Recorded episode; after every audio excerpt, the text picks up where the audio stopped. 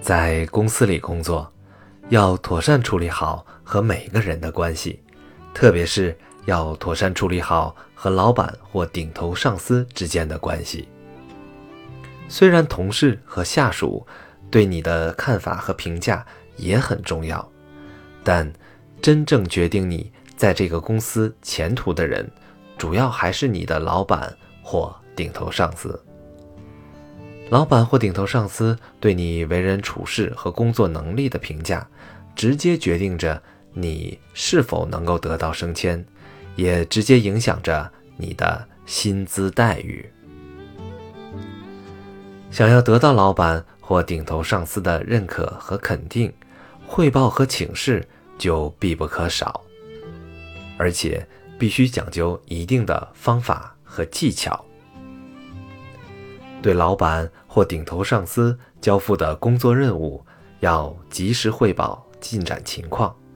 特别是较为复杂、难度较大的工作任务，更要及时汇报。首先，无论是最终圆满完成任务，还是仅取得阶段性的成绩，都应该如实且客观地说出来，不能过分的渲染和夸大。无论你取得的成绩有多么突出，无论你为取得这个成绩付出了多么大的艰辛努力，都不应该强调自己的功劳，而要强调的是老板或顶头上司的管理有方。其次，因为老板和顶头上司的事务繁多，能听取你汇报的时间很有限，要在有限的时间里汇报清楚，语言就要言简意赅。要善于抓住主要的内容，不可漫无边际。这样既能让对方听清楚明白，又能让对方留下精明有能力的印象。最后，汇报工作要针对公司老板或顶头上司的个性特点和喜好进行。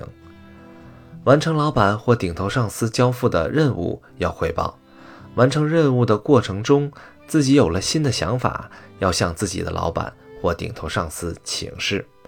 等请示获得批准和许可之后，再付诸实施。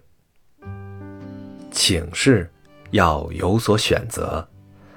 并不是你要做的每一件事情都必须向老板或顶头上司请示。只要在你职责许可权范围之内的事情。无需请示，